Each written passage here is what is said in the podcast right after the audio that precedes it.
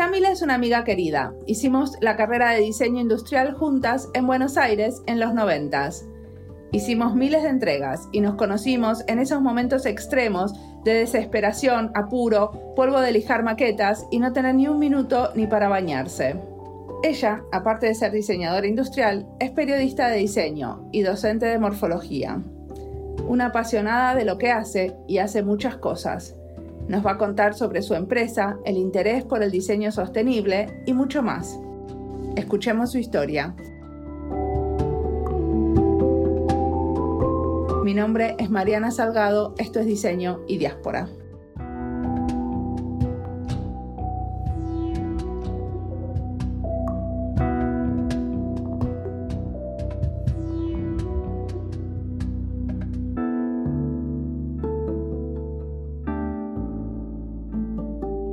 Mi nombre es Yamila Garab, soy diseñadora industrial, también soy periodista de diseño y soy docente de morfología en diseño industrial. ¿En qué cátedra sos docente? Es en la cátedra, la facultad es en la Universidad de Palermo y es mi cátedra. Digamos, tenemos cada uno, cada docente tiene su cátedra y plantea sus propios ejercicios y, digamos, eh, toda su línea de investigación la lleva a, a que uno pueda, los alumnos puedan desarrollar lo que quiera, o sea, la, línea de investigación del docente, pero dentro de marcos estipulados de, de acordados previamente. Buenísimo. Cosa, lo que más me interesó es que recién acaban de armar como una especie de cooperativa con 12 diseñadores. Sí. ¿Me contás un poco de ese proyecto? Sí. Bueno, somos 12 diseñadores, emprendedores, que tenemos distintos tipos de objetos que fabricamos nosotros para el hogar, por ejemplo, o para ropa, indumentaria, bolsos, eh, de todo tipo, bancos, se llaman local, entre se llama, es un local por ahora, pero es como una especie de plataforma que irá, digamos, tomando cuerpo porque queremos no quedarnos solamente como local. Lo importante es que, bueno, somos dos emprendedores que tuvimos la oportunidad de tener un local hasta abril y pudimos abrirlo recién ahora hace un mes, agarramos diciembre, con lo cual, bueno, trabajamos a contrarreloj, hicimos todo, las estanterías, lo pusimos a punto y, bueno, llevamos nuestros productos y se está vendiendo. En el barrio lo estaban esperando, en Almagro, y la verdad que es una oportunidad de que nuestros productos estén, digamos, a la venta. Si bien cada uno tenía sus plataformas de venta, por ejemplo, tienda nube o se vendían o uno publicaba por Facebook, el tema siempre, el problema era dónde lo entregás, porque podés estar en varios lugares a la vez, pero no en tantos. O sea, o fabricás, o tenés, estás con los proveedores, o estás haciendo las fotos, pero también la venta es un problema. Entonces, bueno, de esta manera si bien tenemos también las ventas que se producen por la gente que pasa por el local, que conoce y también estamos promocionándolo para que lo conozcan, también es un lugar donde podemos, en forma que cada uno pueda direccionar ventas que ya venía trabajando de antes. Bueno, tenemos un lugar que lo llamamos pick-up, o sea, es un punto de retiro de cosas. de cada venta. Bueno, lo interesante es que aprendimos a trabajar en grupo y estamos aprendiendo, generamos comisiones comisión finanza, comisión vidriera o comisión, digamos, de diseño gráfico y a la vez vamos rotando esos lugares de trabajo, ¿no? También cada uno manteniendo su expertise, ¿no? O sea, el que no se relaciona con los números tal vez no va a ir a esa comisión, pero bueno, estamos aprendiendo a trabajar en equipo y cosas que obviamente pasan y que, que bueno, tenemos, vamos, las vamos superándolas, pero eh, también sobre la marcha y, creo que nos motivó muchísimo cuando logramos abrirlo porque hicimos mucho trabajo, la idea era asociarnos legalmente con un abogado, con antescribanos. ¿Son una organización civil? Tenemos un contrato asociativo, digamos, que lo que hacemos es que, bueno, por otro lado, cada uno factura en forma individual. Entonces, impositivamente no es que uno está por sobre otros, o sea, no es que no lo poníamos poner a nombre de uno solo, teníamos que encontrar una forma de que somos los 12 horizontales y responsables. Una cooperativa de alguna sí, manera. pero lo que, que de hecho queríamos, pero tarda muchísimo, mucho tiempo hacer una cooperativa. Entonces se nos iba a, perder. Legalmente. Legalmente. Entonces eso lo tenemos como, como para ir desarrollando para más adelante. Y hasta que nos vamos, nos vamos conociendo por ahí, esto tenemos una oportunidad de, de este local hasta abril, fines de abril. Y bueno, y después veremos si alguno se quiere bajar, si algunos se mudan, o sea, o se suma más gente. Eh, por ahora somos estos 12 que vamos a ver qué, qué, va a pasar en abril, digamos. ¿Y cómo surgió la idea? ¿De dónde se conocen? Nos conocemos porque en la facultad, en la FADU, hay un local que mm, es también es comunitario, digamos. Cada uno lo que hace, es, eso depende del centro de emprendedores, lo que hace el centro es reunir a todo miembro de la FADU, ya sea diseñadores egresados, alumnos o, docentes. Tomó mucha fuerza este año, si bien ya venía hace, hacia tres años en total, mm, se hizo muy conocido este año y ahí se vende, se vende y ellos convocan y vamos rotando, no siempre estamos todo el tiempo. Pero ¿cómo es la, dinámica? Vos vas y vendés lo tuyo o vendés lo de otros, cumplís un horario. Y, y aprendimos este año también a los sistemas digitales, de, eh, digamos, vendemos por mercado pago, como que se fue generando esa dinámica en todo este tiempo, digamos. Ahí nos conocimos, cómo surgió la idea del, o sea, la propuesta del local. Un arquitecto entró ahí a la FADO y dijo, esto es lo que queremos tenían todo un edificio y tenían abajo un local que estaba vacío. Y ellos lo que quieren es vender ese local, pero tampoco les favorecía que estuviera vacío. Con lo cual, eh, nosotros hicimos también con, con los arquitectos, hicimos un, digamos, un contrato y que indica que si a ellos les aparece eh, una posibilidad de compra, tenemos que desalojarlo eh, con un mes de anticipo. Ah, ellos les prestan el nos local prestan el local. Exacto. Esto pasó una sola vez. Después en abril eh, se reverán las condiciones. Pero a nosotros nos motivó porque de alguna manera pagamos los gastos nada más. Está buenísimo porque en general en Argentina no hay muchas asociaciones de diseñadores donde haya 12 diseñadores. Ese número no es muy normal para agrupaciones porque tenemos miedo a hacer asociaciones de tanta gente. Sí. Mira, acá eh, el tema del miedo, o sea, creo que era tanta la oportunidad que apareció y como ya veníamos trabajando y nos conocíamos, no nos conocíamos tanto, pero nos conocíamos la mayoría de haber estado en el local de la FADU y venía de alguna manera como con el paraguas de la facultad, de la FADU, y mm, ya conocíamos la dinámica, cobramos lo de todos, o sea, hay un, trabajo que de mucho cuidado porque es la plata de todos, eso ya lo conocíamos y veníamos trabajando, con lo cual aparece la oportunidad y dijimos, bueno, empecemos. si bien también, si tuviéramos que pagar un alquiler, también eh, me parece que sería muy difícil hacer esto en forma eh, casi imposible sería hoy en Argentina. A la escala que nosotros nos manejamos, tener esto solo. Y aparte es mucho más interesante, mucho más relajado.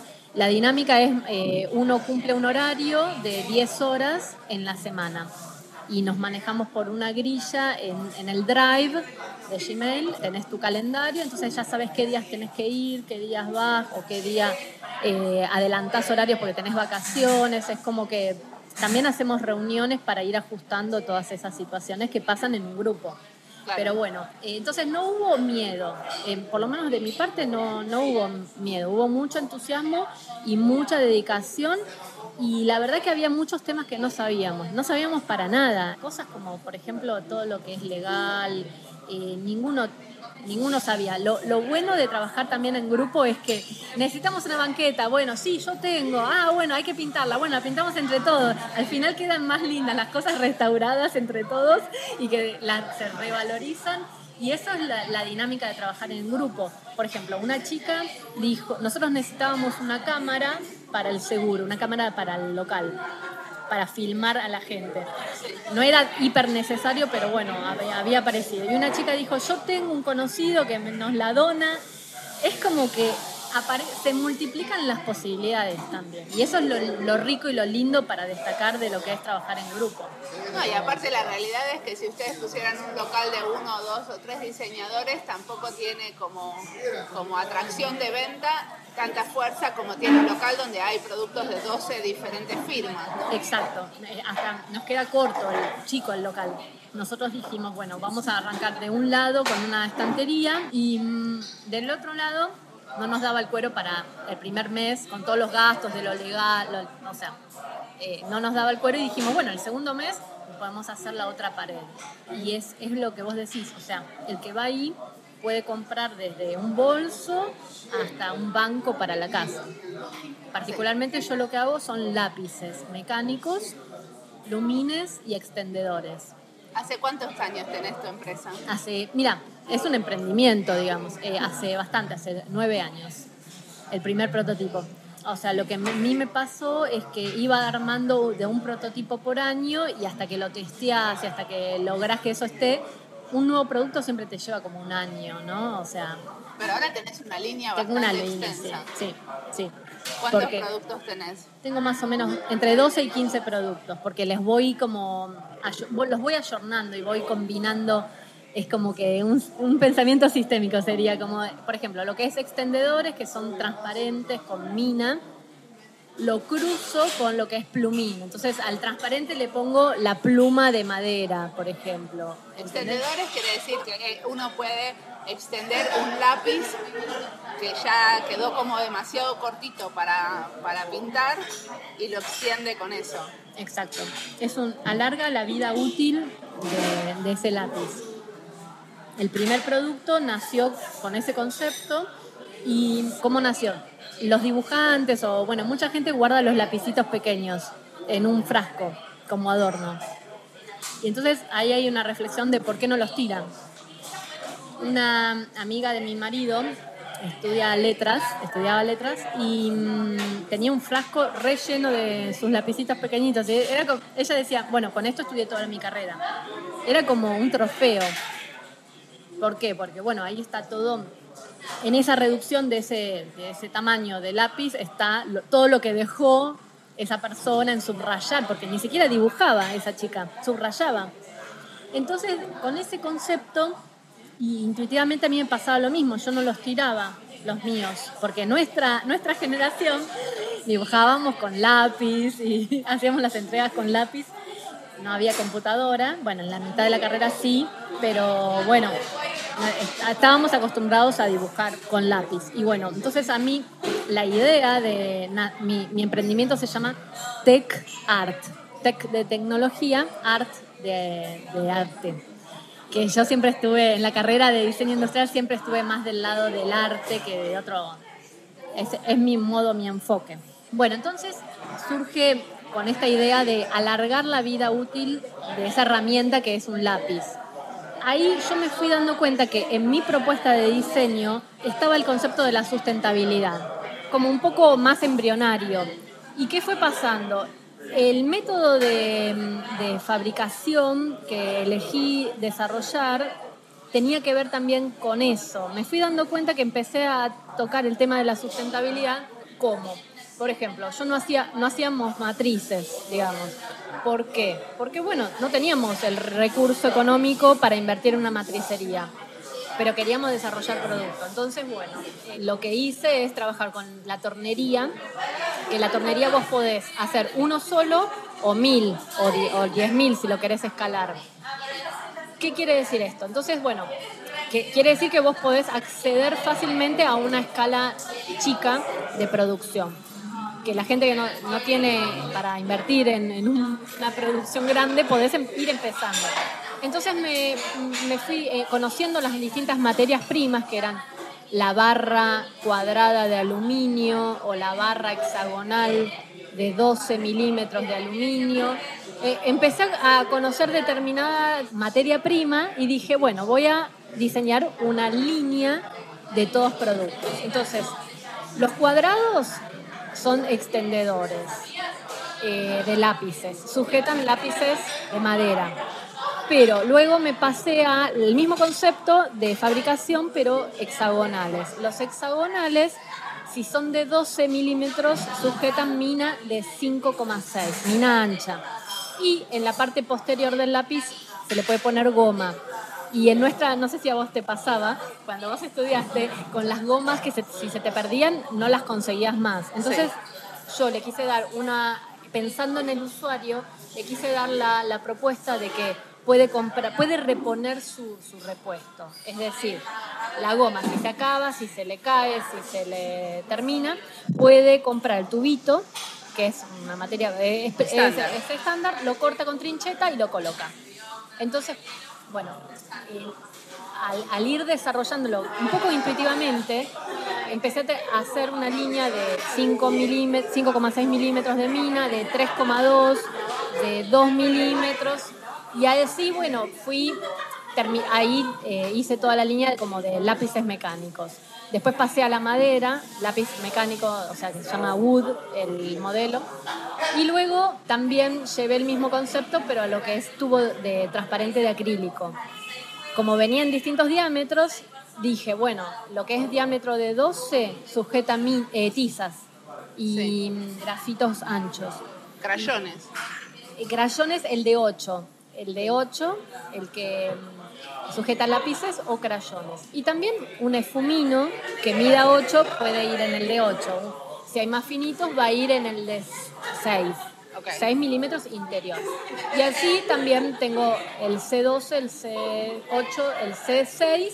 Ahora estoy por sacar el C4 y también tengo uno ancho, más ancho que 12, pero que no lo saqué todavía. Porque también uno va aprendiendo cuál tiene que ser el, packaging, cómo, cómo lo exhibís en un local, que la gente lo, digamos, lo pueda ver exhibido, pero que no se lo lleve o no, ¿entendés? Como que quede bien, que no quede suelto o tirado. Bueno, todo, todo eso es un arte que lo vas desarrollando a fuerza de, ¿Y tus clientes son diseñadores en general? Sí, tengo varios, tengo distintos tipologías, digamos, arquitectos, ilustradores. Ahí tengo como el nicho de los ilustradores. Cuando también exploré, no te, no, te dije, las plumines de bambú, porque hice un workshop en el CMD. había hecho un workshop anterior y el otro, yo ya había, había desarrollado eso o no. Eh, no me acuerdo. Bueno. Me acuerdo que desarrollaste algo en el que estaba haciendo yo, pero... Eso data de, la edad. 2006.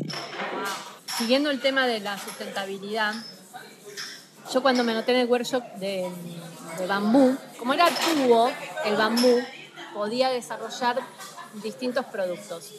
Y entendiendo la materia prima, que en ese caso era natural, lo que era finito iba a ser mango, eh, también puntas de bambú. Después también desarrollé tinteros y organizadores de escritorio. Para mí no, para mí empezaste en ese workshop, ¿eh? que el, primero debe haber sido ese, porque me acuerdo que eran como unas ideas muy preliminares. Es decir, yo creo que, para sintetizar, conocer la materia prima fue mi camino, no es el único. Muchos investigadores se, se preguntan cómo es la creatividad o cómo, de dónde nacen las ideas. En mi caso, cuando yo veo un material, lo llevo directamente, ya pasa a ser un know-how de si me sirve o no me sirve, si es ancho para la mano, como que yo ya lo, miro con ese enfoque. Y de alguna manera el material es lo que te inspira. De alguna manera el material es lo que me inspira, sí. Eh, pero digamos, no creo que sea lo único, pero en principio sí. Es lo que es más directo.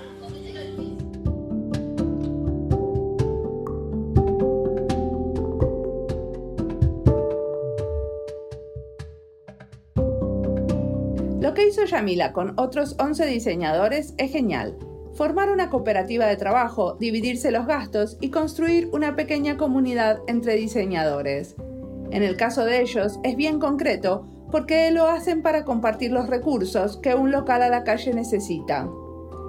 Hay otros tipos de cooperativa de diseñadores que no tienen esta necesidad concreta, pero lo hacen para compartir un espacio de trabajo y no estar solos o en grupos muy chiquitos en el día a día. Me gustaría ver más cooperativas de diseñadores, también de otros rubros como los diseñadores de servicios o de interacción.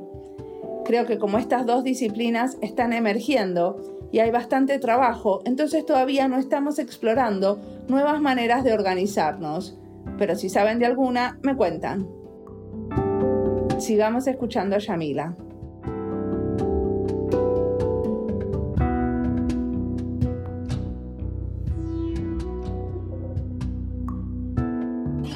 Cosa, ¿cómo es esto de ser periodista? Porque aparte de todo, de ser empresaria y dar clases y profesora, sos periodista de diseño. Sí. ¿En dónde escribís? Bueno, estoy escribiendo en la DNI de Clarín. Es una revista de es diseño. una revista de diseño que es trimestral y que es eh, formato extra large para los que lo conocen y que básicamente se publica todo lo que es de diseño nacional y algunas cosas extranjeras, pero siempre está ligado a una temática. ¿Y se vende con el diario? Se vende individualmente, o sea, vos la podés comprar individualmente, pero depende de ARC, que es el como un suplemento, pero es un diario, lo llaman, es como una revista, pero lo llaman diario, diario de arquitectura, que es así, sale todas las semanas. Siempre terminamos siendo un apéndice de la arquitectura. ¿Y cómo fue que te pusiste a escribir sobre diseño? Bueno, había una periodista que se fue del diario y, mm, bueno, a mí me conocían por una persona en común y me preguntaron si yo quería, que como que quedó vacante ese lugar y si yo quería escribir de diseño, sin ser periodista, digamos. Yo tampoco me considero periodista, pero de hecho hace muchos, también, en 2009 arranqué con ambas cosas. Y lo ya loco, hace 10 años que escribís. exacto. Y lo loco es que después empecé a escribir en otros lugares, digamos, que, que sea, o sea, por afuera del ámbito del, del diseño. Eso es lo más interesante. ¿A que después también escribiste para el diario o para otras revistas? Sí, escribí, eh, por ejemplo, se llama acá ahora, en este momento, hay una crisis en todo lo que es medios. Bueno, uno va escribiendo donde te llaman o aparece la oportunidad. ¿Cuándo aparece la oportunidad? Cuando, cuando vos tenés una información que la gente del diario no la tiene. Y eso a veces es muy difícil.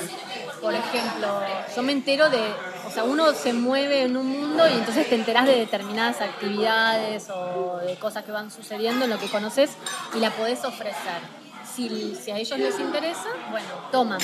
O sea, vos escribís la nota y después se las vendés, digamos. Claro. Ya en DNI yo ya estoy que, bueno, casi siempre escribo, nos proponen el tema porque necesitan estar bajo el mismo paraguas, pero por afuera de DNI funciona como te decía. Vos ofreces las notas. Por ejemplo, como tengo esta mirada, me fui metiendo en, notas de, en otras revistas de tecnología, por ejemplo. Y después me di cuenta que también podía escribir de sociedad, como de las tendencias en crowdfunding, o sea, cuando iban apareciendo todas esas, las plataformas digitales y todo, yo proponía ese tipo de notas que era como más novedoso a lo que los periodistas tradicionales tal vez no conocen. Y bueno, entonces tengo distintos lugares donde escribo, mira, tengo una revista que escribo también, mi marido también escribe y nos vamos turnando acerca de todo lo que es tecnología, ya sea gadgets, por ejemplo, estos aparatos, dispositivos, dispositivos objetos, que en general esos son de afuera porque acá no hay tanta industria, pero sí hay industrias más alternativas que también se pueden publicar, pero bueno, siempre lo importante es que en una nota no haya un chivo. Que si hay chivo, que sean de muchos. Porque entonces es más de tres es tendencia. También eh, escribo de apps y escribo de adultos mayores. Entonces eso, eh, todo lo que es adultos mayores, que siempre hay un montón de noticias, bueno, escribimos fijo de eso. Y tenemos, cada tanto hacemos notas de sociedad o de, y de turismo. O sea, Pero volvamos al diseño. ¿Cómo te parece que escribir sobre diseño influyó en tu práctica profesional? Te pregunto porque de alguna manera yo estoy haciendo este podcast y, y, veo que aprendo un montón de escuchar a otros diseñadores. Así que eso, bueno. Retroalimenta. claro.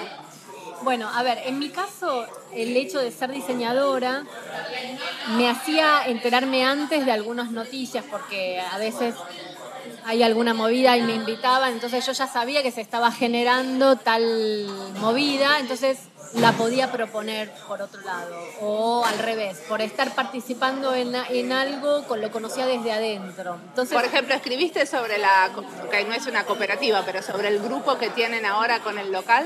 Lo que hice, sí, es, eh, pero no ahora, porque esto hace un mes arrancamos a principio de año, cuando mm, yo arranqué en el local de la FADU, Eh, ellos ya venían trabajando desde antes, pero arranqué ahí en marzo ¿no? de 2018.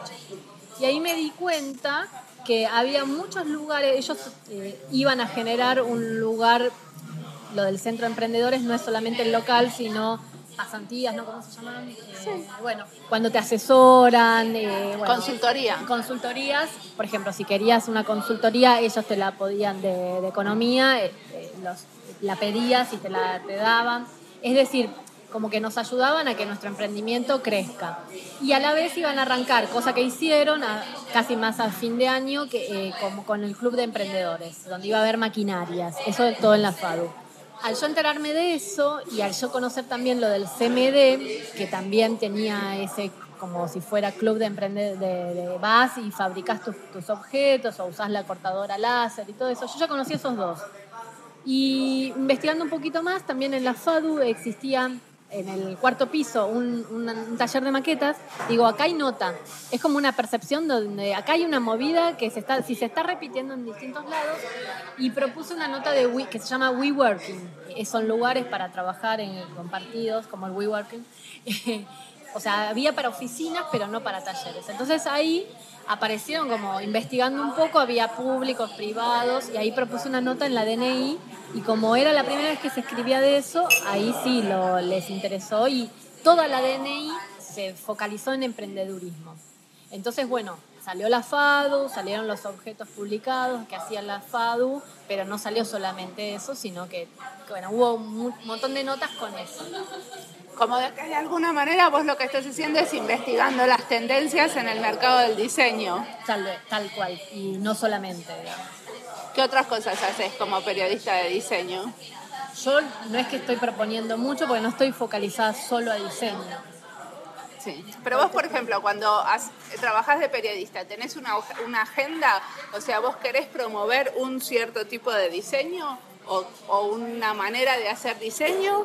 ¿O tomás notas que te dicen? ¿Cómo es? Y mira, a veces el pedido viene de lo que, lo que ellos te piden con la línea editorial que te pide la revista. Si quieren, a veces te piden jóvenes diseñadores. Entonces, argentinos. Entonces ahí tenés un paraguas. Ellos en general les encanta, o sea, publicar todo lo que fuera del interior del país. Entonces, bueno, ahí me acordé de una que, que hice a Silvio Tinello, trabaja con hongos y mm, fue uno de, los, uno de los primeros que, bueno, se, especializó en, Nueva York, en Filadelfia. ¿En hongos para la gastronomía o en hongos alucinógenos? No, no, en hongos, mira, el hongo si se reproduce como un nuevo material. Material para hacer producto industrial. Sí, por ejemplo, hay como una especie de cuero o un papel vegetal construido por el desarrollo del hongo, digamos. Eh, come y lo que, lo que egresa de su cuerpo se va generando un material que tiene esas características, que es un vegetal. Entonces, pero, o sea que esa producción está hecha por, el, por algo que no es una industria. Se cultivan los productos. Ahí estás aprendiendo una... sí, como biodiseño sería. Exacto. Entonces, eso fue también un descubrimiento mío, pero a partir de donde, de fui al puro diseño, detecté que tenía que hacer una nota. ¿Qué es puro diseño? Puro diseño es la feria anual de diseño donde muchos, muchos diseñadores van y venden, venden sus productos. Es, es la feria especializada y está hace muchísimos años y va un montón de gente. Bueno, entonces fui a eso y eh, ahí lo conocí a este Silvio Tinelo que mm, él tenía un emprendimiento que había ganado también con sustentabilidad, había hecho unos bancos de reciclando las llantas de, las gomas de los neumáticos.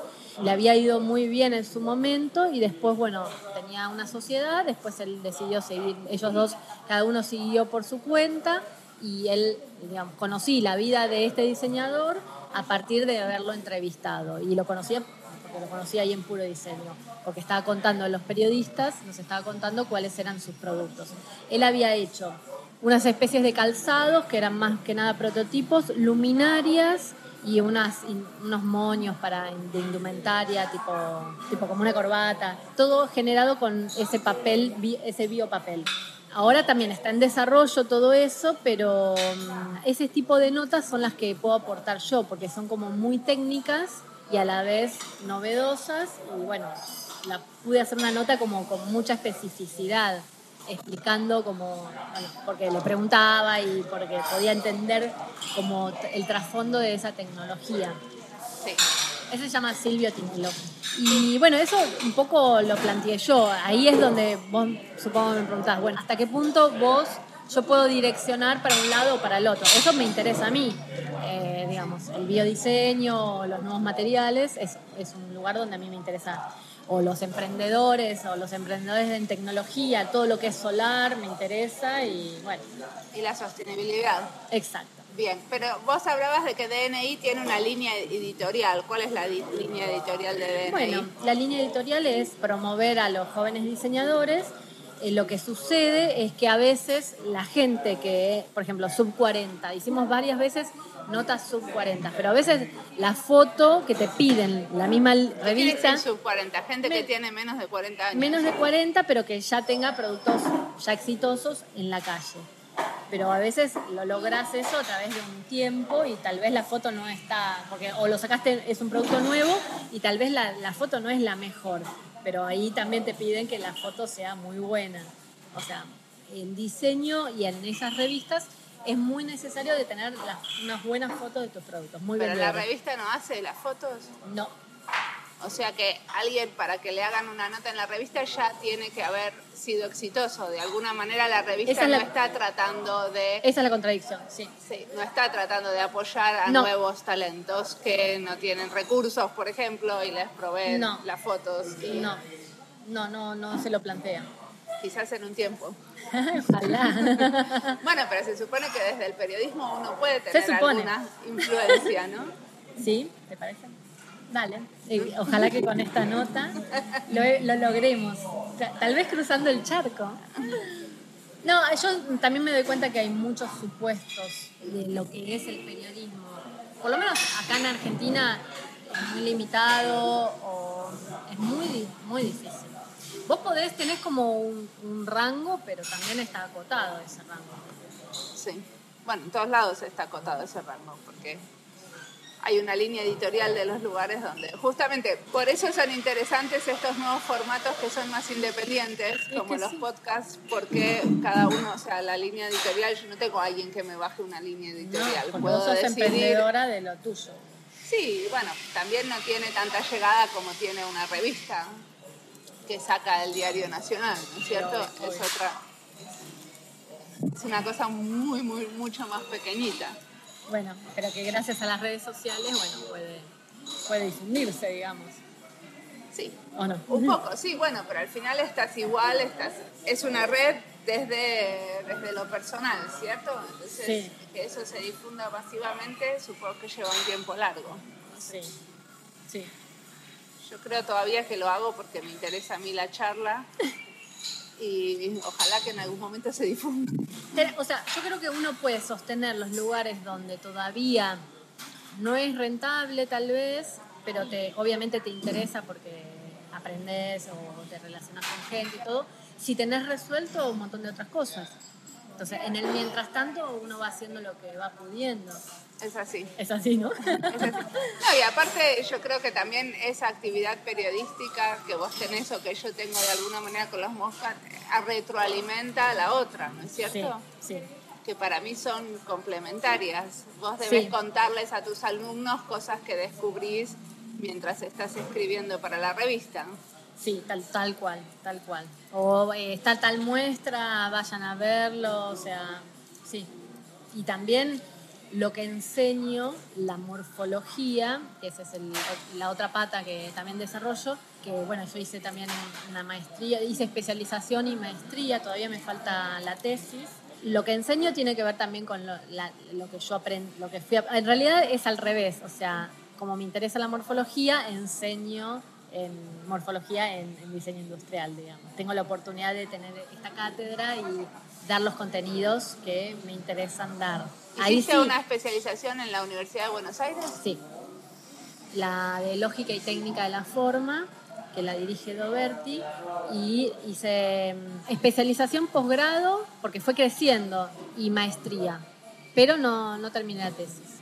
¿Vas a Porque empecé, sí, mira, es como que abandoné ahí porque me empecé a dedicar al, digamos, cuando yo me di cuenta que llegaba hasta un determinado lugar y que de gente, era muy pequeño y lo estaba haciendo todo pulmón y no lo pude sostener más y dije, bueno, me voy a dedicar a escribir que sí me, me pagan. Entonces fui docente, eh, a veces uno es docente ad honorem o después, bueno, vas teniendo ciertos cargos, pero, pero si después no te reconocen en, el, lo, de, todo lo que vos trabajaste, es como que decís, bueno, a cierta edad vos decís, bueno, basta acá y vas por otros caminos.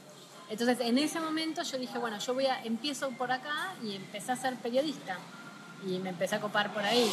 Y entonces, en vez de escribir un paper para poca gente, que yo sentía que era poca gente, o las, a las charlas, dije, bueno, voy a escribir en, en otro lugar donde me pagan. Y bueno, eso es lo que me pasó a mí.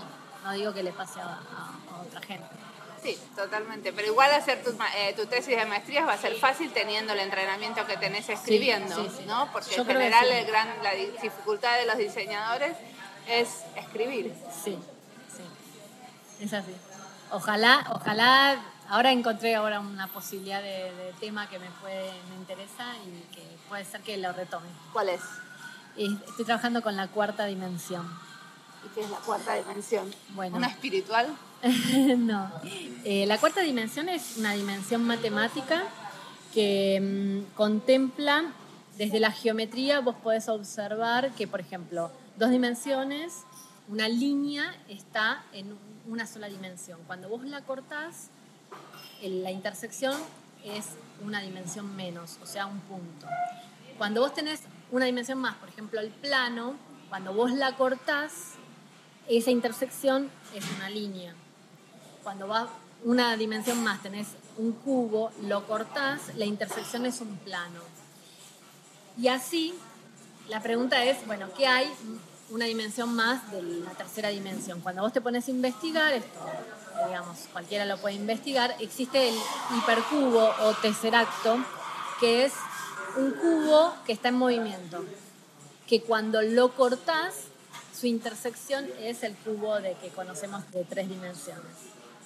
Entonces, a partir de eso, como hipótesis, estuve desarrollando en la cátedra que doy clases trabajos donde exponía todo esto e investigábamos y como yo tenía que enseñar poliedros, colocábamos un poliedro en toda la estructura de transformación de ese tesseracto, como si fuera una línea de tiempo de objetos y después un video que sería ese tesseracto en movimiento. Entonces, bueno, me interesa porque es una dimensión como es súper desafiante. La estoy investigando y desarrollando desde la geometría y bueno, tal vez sea una posible ¿Y la idea tesis. es que sea una tesis teórica o puede, o puede Imágenes, llegar con imágenes. con imágenes? Sí, que Pero es un no poco puede la... llegar a ser producto. No, no, no debería, no debería. O sea, porque la morfología es como el esqueleto, es como una estructura abstracta donde no hay función.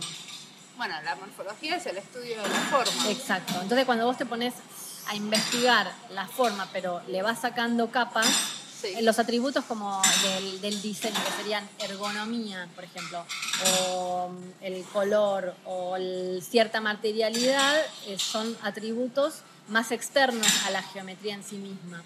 ¿Entendés? O sea, como que si vos vas despojando, te queda el esqueleto, Pero el cilindro es distinto al cono. Entonces, entender las leyes de, transformación, de cómo se cómo genera. Yo eso lo, lo fui desarrollando con estos años y descubrí que vos podés tener una generatriz y una directriz, que es lo mismo que hace la computadora. O sea, entender que hay una traslación o una rotación de un elemento geométrico y, darte cuenta de que en realidad la computadora necesita saber eso marco teórico que es lo que hace esa transformación para que se produzca ese objeto, o sea, ese, ese cono, esa entidad geométrica.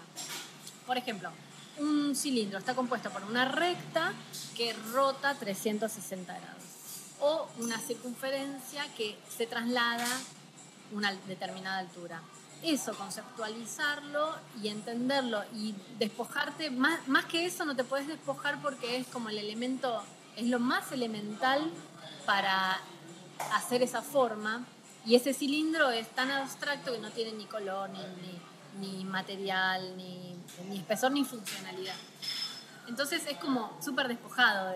Se podría también hacer una tesis, se podría hacer que eso sea un objeto, pero dentro de lo que yo estoy eligiendo como posibilidad de tesis, ya veremos el año que viene o este año, no creo que redunde en un objeto. Por ahí sí, por ahí es algo decorativo, pero no. Sí, es un estudio de la forma. Exacto. o de ese espacio. Que se genera en esa cuarta dimensión. Claro. ¿Cómo es? Que se transforma y va y, y solo percibimos una parte. Lo único que sé es que cuando está esa clase que es la introductoria, los alumnos, no, no, el antes y el después de esa clase es increíble porque es como acercarles algo nuevo que nunca vieron. Así que no, es increíble. Bueno, yo doy clases hace bastante, desde que era alumna. Pero en la tesis no vas a hablar de cómo es enseñar eso, sino que es más el estudio de esa cuarta dimensión. Exacto, el estudio en sí mismo de eso. Muchas gracias. Gracias.